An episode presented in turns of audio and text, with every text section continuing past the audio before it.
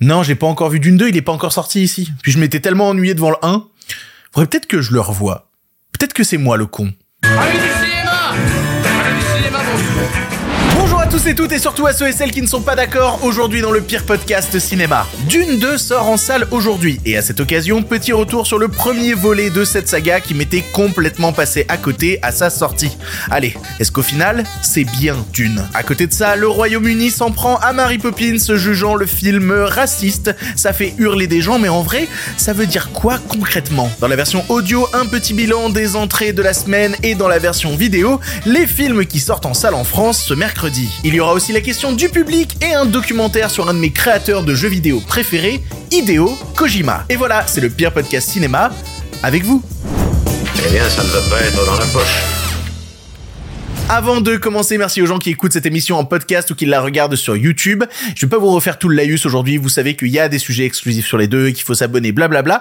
Non, en intro de cette émission, avant de parler de Dune, on va parler Je dois vous parler d'argent, bien que ce soit un sujet toujours un petit peu compliqué quand t'es créateur de contenu, mais je tenais à aborder ce sujet-là avec vous aujourd'hui parce qu'il va bientôt avoir dans l'émission un placement de produit. On en est à quasi 100 émissions du pire podcast cinéma où il n'y a jamais eu de placement de produit et l'économie de l'émission ne se reposant que sur YouTube, bah c'est un petit peu compliqué, on a besoin un petit peu de sortir la tête de l'eau. Surtout qu'à la base ça devait être un petit podcast facile et qu'aujourd'hui le projet a grossi, que je suis plus tout seul à faire cette émission, on est plusieurs dessus. Et puis il y a aussi d'autres choses qui se sont rajoutées comme les micros d'Andrew, comme les bistrots d'Andrew qui est toute une organisation avec une équipe de tournage. Donc la solution trouvée pour pouvoir continuer l'émission de la meilleure manière possible et pouvoir équilibrer les dépenses, c'est de recourir aux placements de produits qui vont donc arriver ce mois-ci et puis on l'espère les mois suivants. Clairement, il y avait d'autres systèmes, on aurait pu se reposer par exemple que sur euh, Patreon, mais j'avais lancé un Patreon à une époque et petit 1, je sais pas entretenir les pages de participation comme ça et petit 2, bah voilà, si on avait un Patreon énorme, on ferait pas de placement de produits, mais il est tout petit ce Patreon. Donc voilà, je vous ai toujours parlé franchement dans cette émission, je tenais à vous prévenir à l'avance, va y avoir des placements de produits maintenant à l'intérieur du pire podcast cinéma, ça va arriver de temps en temps et pour l'instant, ce sera que pour la version YouTube. Ceux de la version podcast, il y a d'autres choses qui arriveront plus tard. J'espère que ça vous dérange pas, c'est vraiment pour le bien-être de l'émission et surtout pour qu'on puisse continuer à grossir comme on le fait ces derniers mois.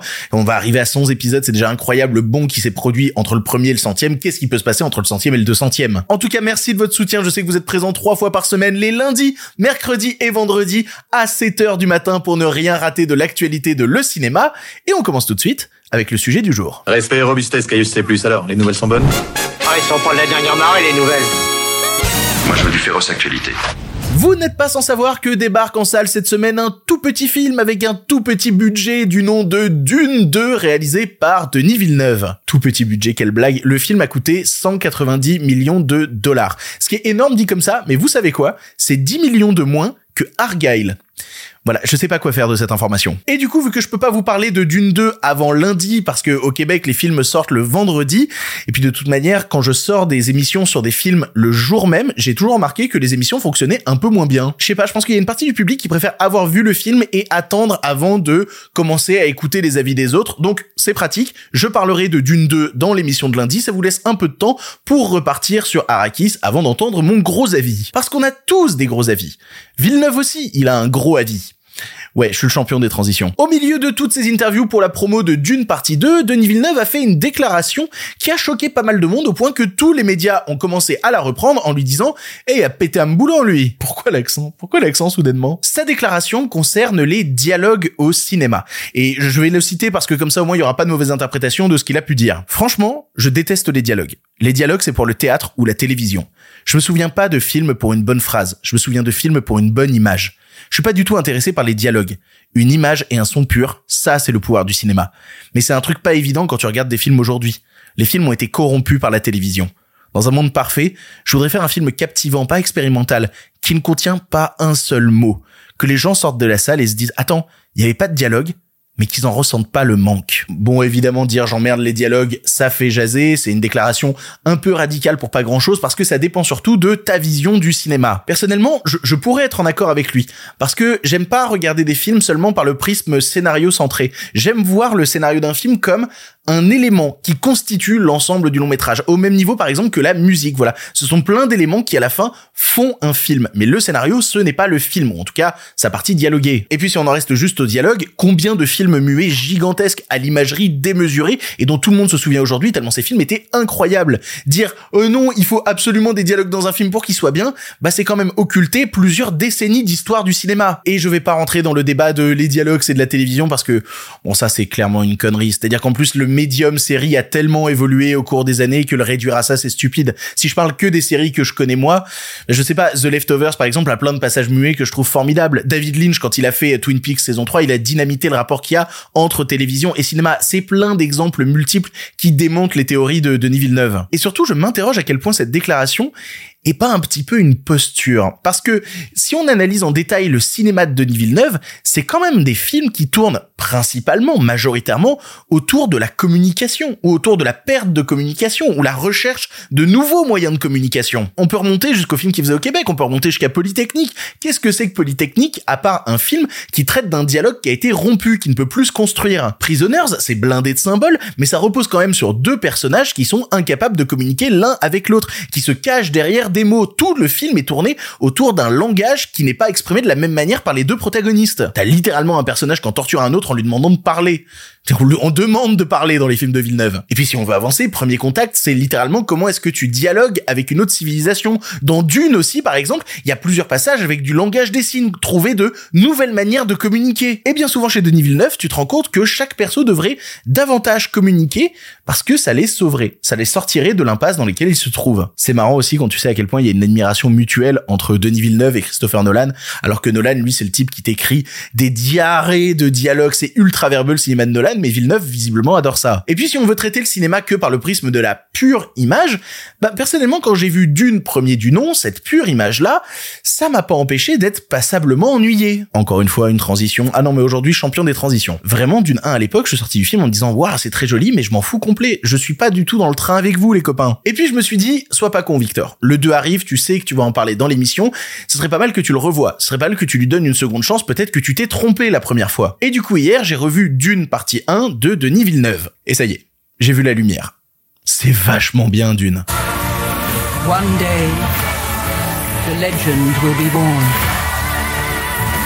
Si je dois résumer mon avis à l'époque de la sortie de Dune, je trouvais ça esthétiquement incroyable, mais je ressentais absolument rien. Ce que je voyais, c'était toute l'imagerie folle, les visuels démesurés en permanence, mais je recherchais désespérément ce que j'avais trouvé dans son film précédent qui était Blade Runner 2049, à savoir une émotion brute qui allait me faire monter les larmes. Parce que ouais, je suis pas ému devant Dune partie 1, et même là en le revoyant, j'étais pas ému non plus, même par exemple devant la mort de personnages parfois très importants. Mais en le revisionnant cette fois-ci, je savais que cette émotion que je cherchais à tout prix, je la trouverais pas. Qu'il fallait que je cherche quelque chose d'autre à l'intérieur du film, que je creuse ailleurs.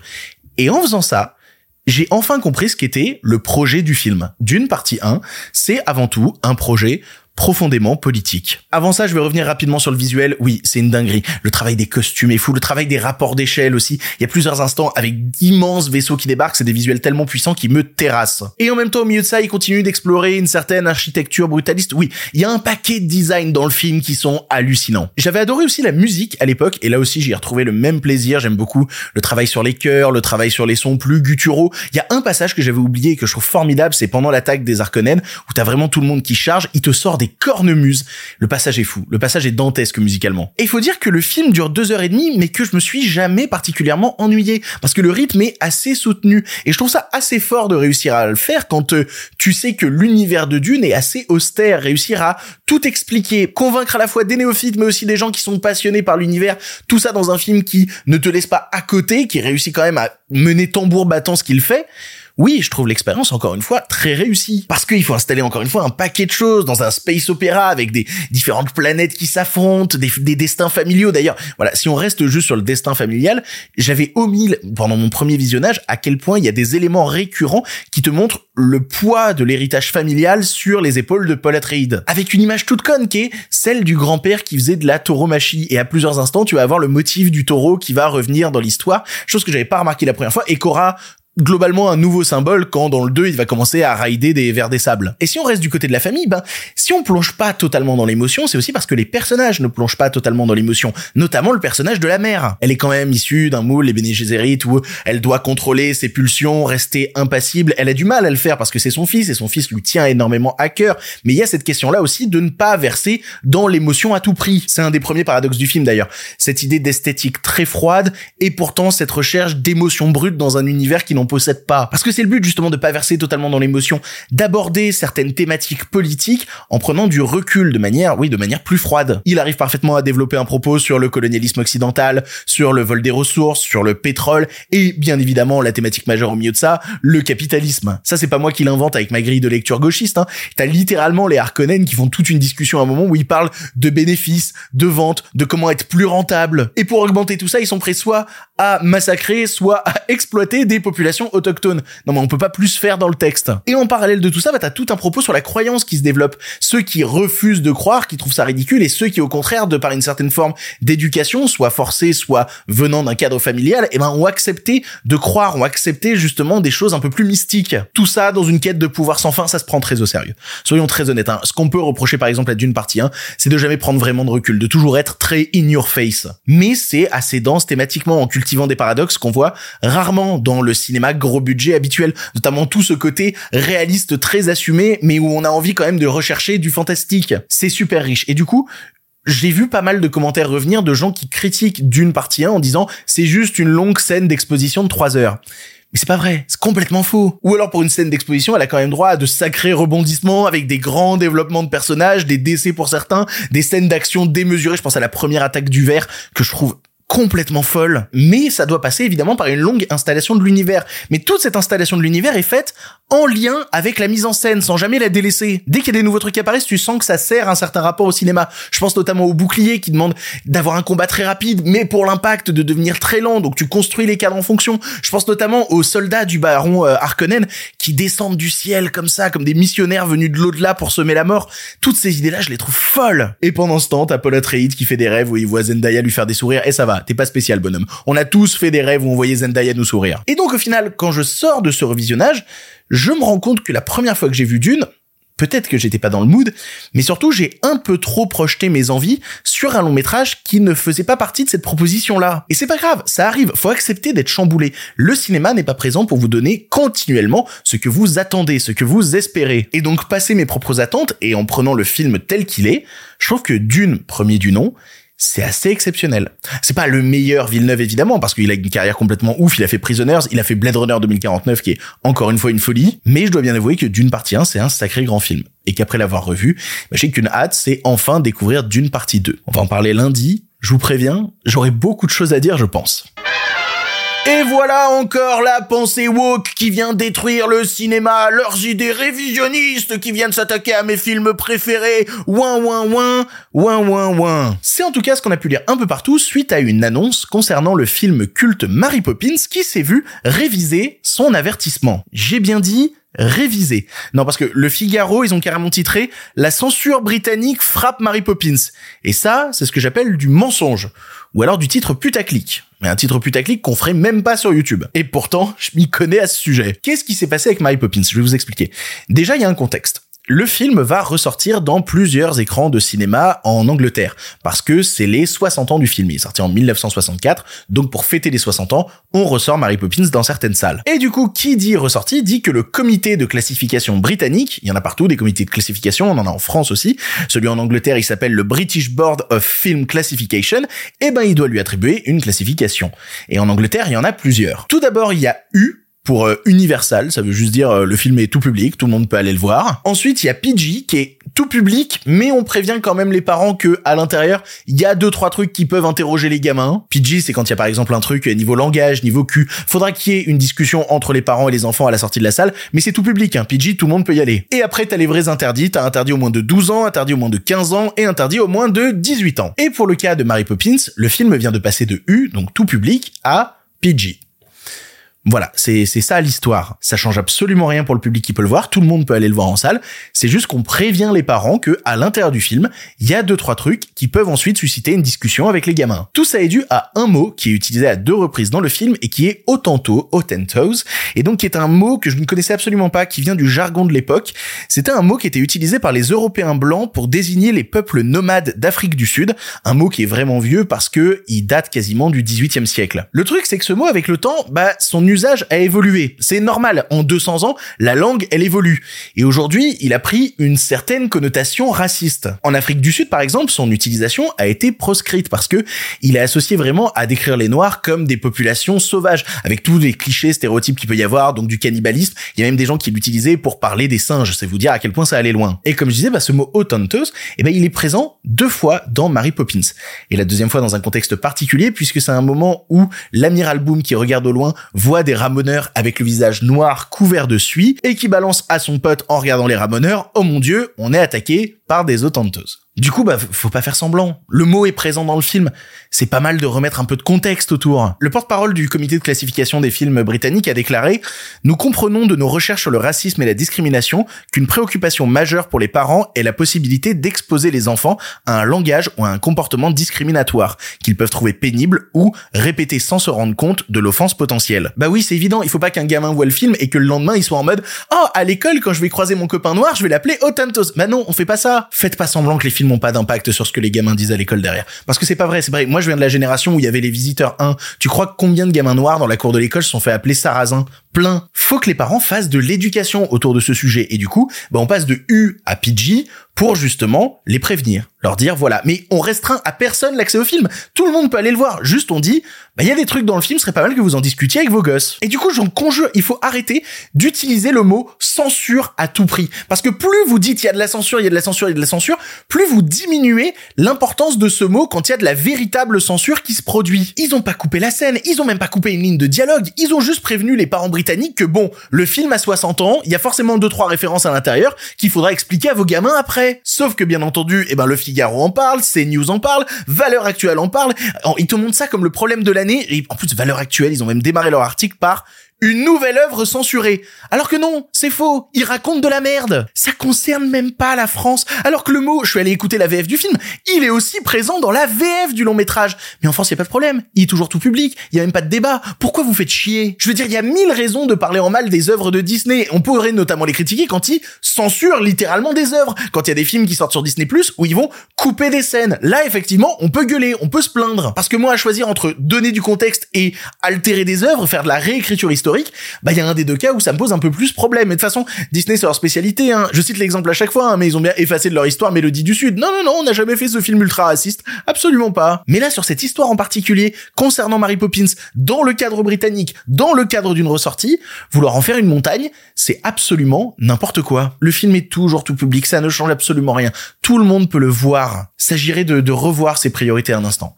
Je crois qu'il se passe dans le monde un ou deux trucs vachement plus graves que ça. En tout cas, des trucs où ils écrivent pas des articles et où il y aurait peut-être moyen de faire quelques lignes.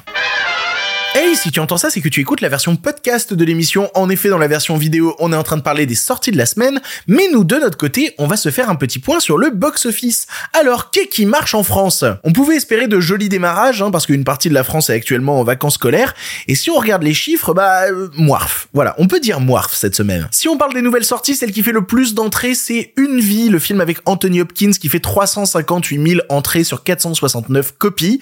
C'est l'histoire d'un banquier londonien qui va se battre pour des enfants des camps de concentration pendant la Seconde Guerre mondiale. C'est tiré d'une histoire vraie. Le film est plutôt très apprécié du public et avec ce score-là, il va taper le million sans trop de problèmes. Bravo Anthony. En deuxième position dans les nouvelles sorties, c'est Demon Slayer Kimetsu no Yaiba en route qui est sorti deux jours seulement en France et qui avec un score sur deux jours a fait 149 000 entrées sur 229 copies. C'est un score énorme pour une sortie sur deux jours. Pour vous dire, c'est le record de la meilleure sortie sur deux jours qui bat bah, le record précédent qui était détenu par un autre film Demon Slayer qui avait fait 109 000, là 149 000, bravo. J'ai entendu pas mal de gens qui étaient déçus du nouveau film Demon Slayer parce que visiblement c'est pas un vrai film, mais juste le final de la saison 3 remasterisé avec un épisode de la saison 4 en plus, ça a l'air d'être une grosse douille. Mais bon voilà, on a nos deux succès de la semaine, Demon Slayer qui fait un record, Anthony Hopkins qui sauve des gens. Après, après c'est chaud. La plus grosse plantade de la semaine, c'est la comédie Les Chèvres de Fred Cavaillé avec Danny Boone et Jérôme Commandeur. On se demandait si Danny Boone était toujours vendeur, ben en fait euh, non. Le film a fait 85 000 entrées à la fin de son premier week-end sur 557 copies. Je vais utiliser des mots un peu violents, mais 85 000 entrées à la fin du premier week-end pour un film avec Danny Boone en tête d'affiche, c'est désastreux. Pour vous donner un exemple, le précédent film de Fred Cavaillé avec Danny Boone, Radin, qui était sorti il y a quelques années, avait fait plus en un jour que celui-là à la fin du premier week-end. Et même à la fin de ce week-end, Radin, il en était à 868 000. Là, on en est à 10 fois moins. C'est vraiment l'enfer. Et je vais pas comparer avec les films réalisés par Danny Boone, hein, parce qu'en fin de premier week-end, La Petite Famille à l'époque, c'était 2 millions d'entrées. Là, 85 000, putain. Et j'ai fait des recherches, du coup, sur la filmographie entière de Danny Boone. Et je crois que c'est le pire démarrage de la carrière de Danny Boone en tant que tête d'affiche. Il a jamais fait pire. Même avec des toutes petites comédies dans les années 2000, c'est la plus grosse plantade de l'histoire de Danny Boone. C'est chaud, c'est très très chaud. Sinon, si on veut parler des petits films à côté, Le Royaume des Abysses dont je vous parlais la semaine dernière, bah il peine à trouver son public. Il a fait 60 000 entrées sur 324 copies, beaucoup de copies pour peu de résultats, c'est un peu décevant. L'Empire de Bruno Dumont aussi rame un peu, 38 000 entrées sur 145 copies, un score similaire au film sud-coréen que j'abordais il y a plusieurs émissions, Sleep, voilà tout pareil qui fait 38 000 entrées sur 138 copies, là aussi c'est pas dingue. Mais la plus grosse plantade de la semaine, c'est le successeur de Xavier Legrand dont je vous avais dit beaucoup de bien. Lui, il a fait 25 000 entrées sur 133 copies. C'est chaud, c'est très très chaud. Et pourtant, bah, si on regarde la semaine, là je vous parle de plein de plantades, il y a eu plein d'entrées au cinéma. Mais sur quel film? Eh ben un peu les mêmes que la semaine dernière. Bob Marley et les grosses comédies françaises. Bob Marley, il fait plus 361 000 entrées pour un total à 1 million 1. Cocorico avec euh, Didier Bourdon et Christian Clavier fait plus 277 000. Il perd assez peu de spectateurs, alors qu'il est en troisième semaine, il en est à 1 million 2. Maison de retraite 2, plus 266 000 entrées. Chien et chat, plus 219 000 entrées. Non, c'est énorme C'est peut-être pour ça d'ailleurs que Danny Boone prend pas. Le secteur de la comédie en ce moment est assez saturé. Du coup, c'est un peu dur de trouver sa place. Rapidement, si on part du côté des États-Unis, on a des trucs un peu similaires. Bob Marley roule sur le monde. Il en est à un total monde de 120 millions de dollars. Il avait un budget de 70 millions. Il se dirige doucement vers sa rentabilité. Madame Webb, de son côté, confirme son échec. Mais alors un échec total. Hein. Dans le monde, elle a fait 77 millions de dollars. C'est désastreux. Pour un film de super-héros, c'est désastreux. Et idem pour Argyle qui, je pense, restera cette année la plus grosse plantade de 2024 parce que le public est absolument pas présent. Il en est à un total monde de 86 millions de dollars. Sauf que son budget, c'est 200 millions. Ils ont mis beaucoup trop d'argent dans ce film. C'était dangereux et bah, ils payent un peu. Donc voilà, vous avez maintenant une vision un peu plus claire sur qui qui marche en salle et qui qui marche pas. On a plein de sorties cette semaine, mais surtout la sortie de Dune 2. On pourra comparer avec les résultats de Dune 1 mercredi prochain. Du coup, bah, on en parle mercredi prochain. Allez, on avance. Les nouvelles n'étaient pas très fraîches, en effet. Il est l'heure de la question du public. Vous le savez, à chaque émission, je poste une story sur Instagram. Suivez-moi sur Instagram où je vous dis, hey, vous avez une question sur l'actualité? Et si jamais j'en vois une où je me dis, ah, bah là, j'ai une réponse à apporter, eh ben, je la prends et j'y réponds dans l'émission. Si vous voulez poser des questions, suivez-moi sur Instagram. Le lien est dans la description de l'émission. Et aujourd'hui, la question vient de Tristan Hacher qui demande, I'm Just Ken en live aux Oscars, bonne ou mauvaise idée?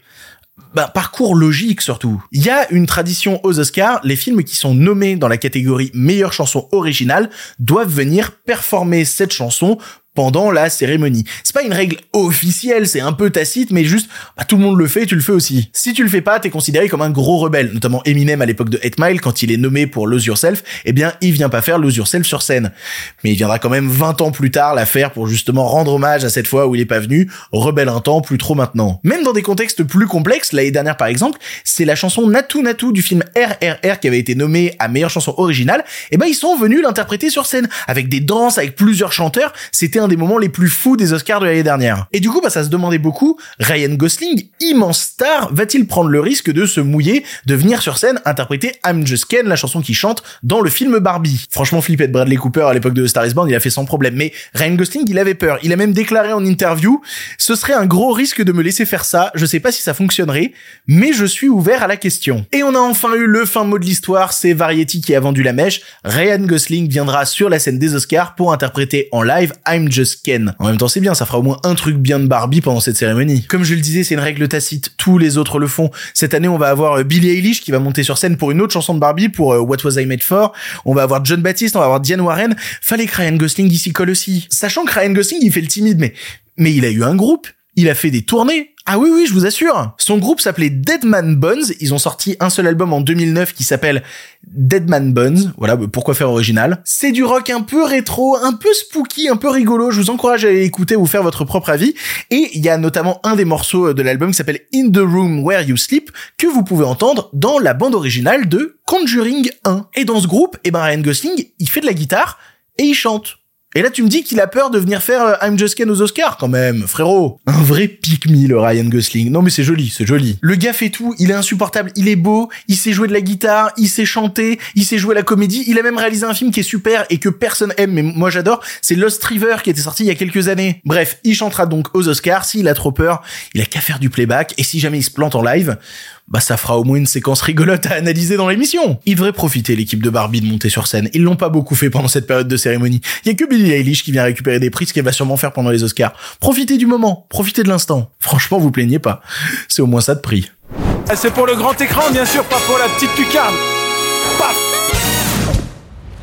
Allez, un film pour finir et on remballe. Vous le savez, à chaque fin d'émission, je termine en vous parlant d'un film que j'ai apprécié ou non. Et le vendredi, donc dans la prochaine émission, c'est pas moi qui parle d'un film. Non, c'est vous. Et si vous voulez parler d'un film, bah, il vous suffit d'envoyer un audio d'environ 3 minutes à l'adresse mail lepirepodcastciné.gmail.com. Vous envoyez un audio d'environ 3 minutes pour parler d'un film que vous appréciez ou non, un film récent ou non. Vous choisissez de ce dont vous voulez parler. Suffit d'envoyer un audio par mail. Après, je les écoute, je les sélectionne, ils passent dans l'émission. N'hésitez pas à le faire. Mais aujourd'hui, de mon côté, alors, je suis désolé, j'avais prévu de parler de ce film-là parce que je pensais qu'il était sorti partout dans le monde vu que c'est une sortie Disney+, mais je me suis rendu compte qu'il est sorti sur Disney+, aux US, au Canada, et pas en France. Donc je vais vous parler d'un film qui est dispo, pas dispo, mais trouvable, je pense, sans trop de difficultés. Mais j'avais envie d'en parler quand même, puisque c'est un documentaire sur Hideo Kojima qui s'appelle Hideo Kojima Connecting Worlds. In the space of gaming, he's the master.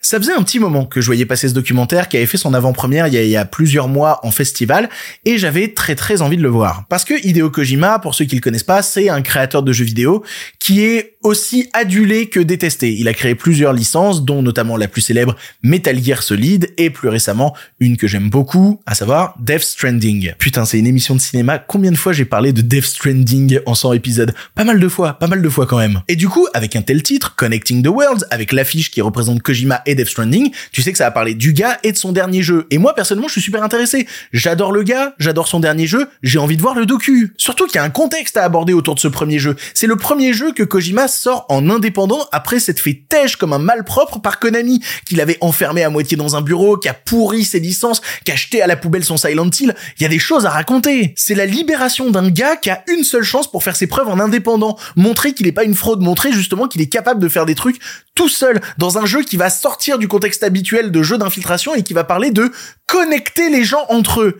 Non mais c'est toute une épreuve de force. Un jeu pas simple qui parle de solitude et en plus là on est dans une forme de documentaire donc on peut aborder aussi la question du rapport au cinéma du mec. Justement, Death Stranding ça cultive aussi cette culture du gars très cinéphile qui va récupérer des acteurs très connus. Ça aussi on peut en parler dans le docu. Il y a un terreau dingue pour créer une histoire passionnante. Et c'est pas le cas. Le docu ne parle pas de tout ça. Enfin, pas vraiment. Si je devais caricaturer, en gros, il y a 25% de trucs intéressants et 75% d'invités qui viennent le sucer en disant que c'est un génie ou de Kojima qui raconte des banalités de type développement personnel. Et perso, j'ai aucun problème avec le fait qu'on suce Kojima. Moi aussi, je trouve que c'est un génie. C'est juste que soyez honnête, vendez le film comme un porno, pas comme un documentaire. Du coup, pour les trucs intéressants, oui, on va voir un petit peu comment a été fait Death Stranding. Certaines réunions, certaines réflexions, les recherches de bugs. Mais le plus intéressant, c'est toute la partie motion capture avec des comédiens venus du cinéma, type Norman Reedus, type Matt Mikkelsen, type Léa Seydoux qui fait ses enregistrements, et tous ces gens qui se retrouvent à bosser avec Kojima qui disent je comprends rien mais d'accord je le fais. Mais passer ça, et, et ben on rame. On rame sec. Le reste du docu, c'est des invités venus du monde du cinéma ou de la musique qui disent à quel point, oh, le mec est génial, le mec est formidable, il fait des trucs que personne fait. Mais du coup, ça se répète beaucoup. Surtout qu'on parle pas de n'importe quel invité. On a Nicolas Winding Refn, on a Guillermo del Toro, on a George Miller. On pourrait avoir un vrai discours sur la porosité entre les différents milieux culturels.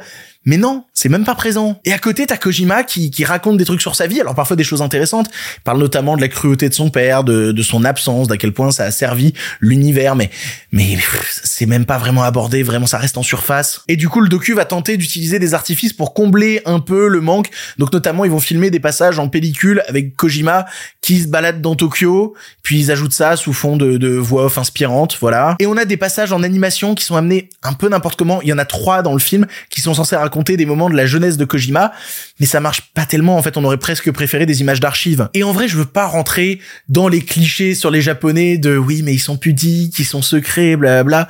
C'est juste qu'en fait, si tu fais un documentaire qui dure une heure pour brasser autant de vent, bah t'emmerdes pas, fais directement un public reportage random. Parce que j'adore le gars et tous les sujets majeurs, eh ben ils sont pas abordés. Sa résilience face à son renvoi, comment est-ce qu'on se reconstruit après tout ça, laisser une licence pour en créer une nouvelle, tout ça, ça n'apparaît pas dans le documentaire. Le fait que Konami l'a empêché d'aller au Game Award pour récupérer un prix. Non, mais il y en a des saloperies à raconter. Et ça fait chier parce que tout ça, c'est quand même le nœud d'une partie de sa vie. Et qu'est-ce qui l'a poussé à créer cette tuerie qui est Death Stranding? C'est vraiment une occasion manquée ce documentaire. Je suis très déçu. Ça manque même, je suis désolé, d'un petit Nick Konami au bout d'un moment assumé et franc. Voilà, c'est peut-être ça le problème, c'est que c'est de la fausse franchise ce documentaire. Et du coup, à regarder, ben c'est un peu embêtant. まあ、未来を見たというかテクノロジーが世界をつなぐっていうかね。C'est ainsi que se termine cette émission du pire podcast cinéma. Merci de l'avoir suivi jusque-là. J'espère que vous allez bien pendant ce milieu de semaine, que tout va bien pour vous, pour vos proches, que vous vous reposez, que vous êtes heureux, heureuse et tout ce qui s'ensuit. Moi de mon côté, ça va, les cheveux sont toujours pas là, mais ils repoussent doucement et on s'y habitue à cette situation. On s'y habitue tous ensemble. Merci encore de votre soutien. Merci à tous les gens qui continuent de partager l'émission, en parler autour d'eux. Vous êtes de bonnes personnes, vous êtes des gens bons. Voilà, tout à fait. On se retrouve euh, vendredi pour une nouvelle émission. Pour l'instant, c'est terminé. Si vous en voulez encore. Non mais oui, bien sûr, mais c'est fini cette histoire là Par contre, euh, la prochaine fois, avec plaisir.